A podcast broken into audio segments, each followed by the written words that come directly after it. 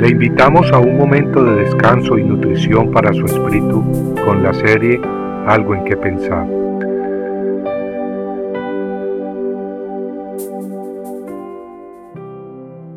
Si alguno se cree religioso, pero no refrena su lengua, sino que engaña su propio corazón, la religión de tal es vana. Santiago 1:26 Muchas veces he leído la epístola de Santiago, pero el versículo que acabamos de leer me impactó mucho. Me impactó pues, amigo, amiga, Dios dice que nuestra religiosidad es vana, es decir, no tiene valor, no sirve de nada a menos que controlemos nuestra lengua. ¿Y quién no ha fallado en esta área?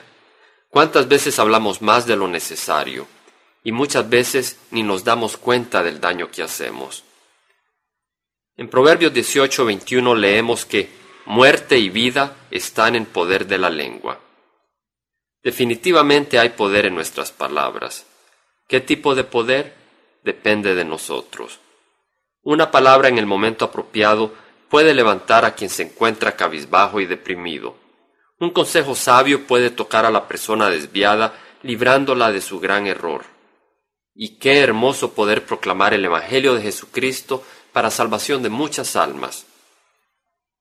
Pero así como podemos usar nuestra lengua para edificar y animar, así la podemos usar también para destruir. Una palabra calculada y cargada de amargura puede destruir a una persona.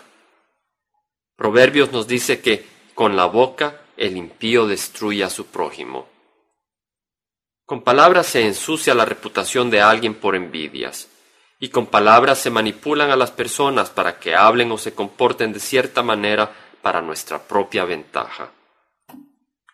En ocasiones, simplemente por impaciencia o mal humor, respondemos con enojo, diciendo lo que no debemos y causando tristeza y sufrimiento en la vida de otros.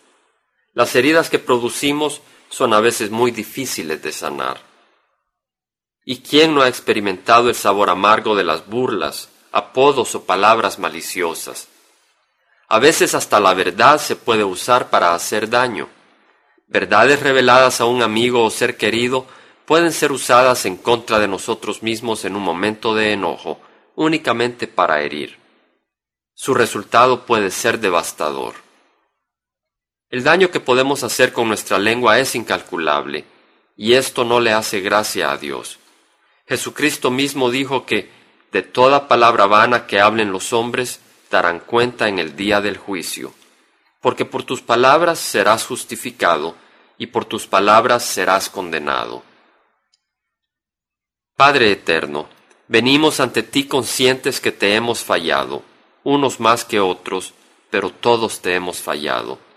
Y hoy te pedimos que nos concedas mucho entendimiento, para comprender lo grave de nuestro pecado personal y para que arrepentidos de corazón busquemos la sanidad espiritual que solamente tú puedes dar. Y entonces, límpianos y ayúdanos a que cuando hablemos lo hagamos para bendición y no para daño, para edificación y no para destrucción. Ayúdanos también a saber cuándo callar y cuándo hablar, qué decir y cómo decirlo. Te lo pedimos en nombre de nuestro Señor Jesucristo. Amén. Compartiendo algo en que pensar, estuvo con ustedes Jaime Simán. Si usted desea bajar esta meditación, lo puede hacer visitando la página web del Verbo para Latinoamérica en www.elvela.com. Y el Vela se deletrea E L B de verdad E L A donde también encontrará otros materiales de edificación para su vida.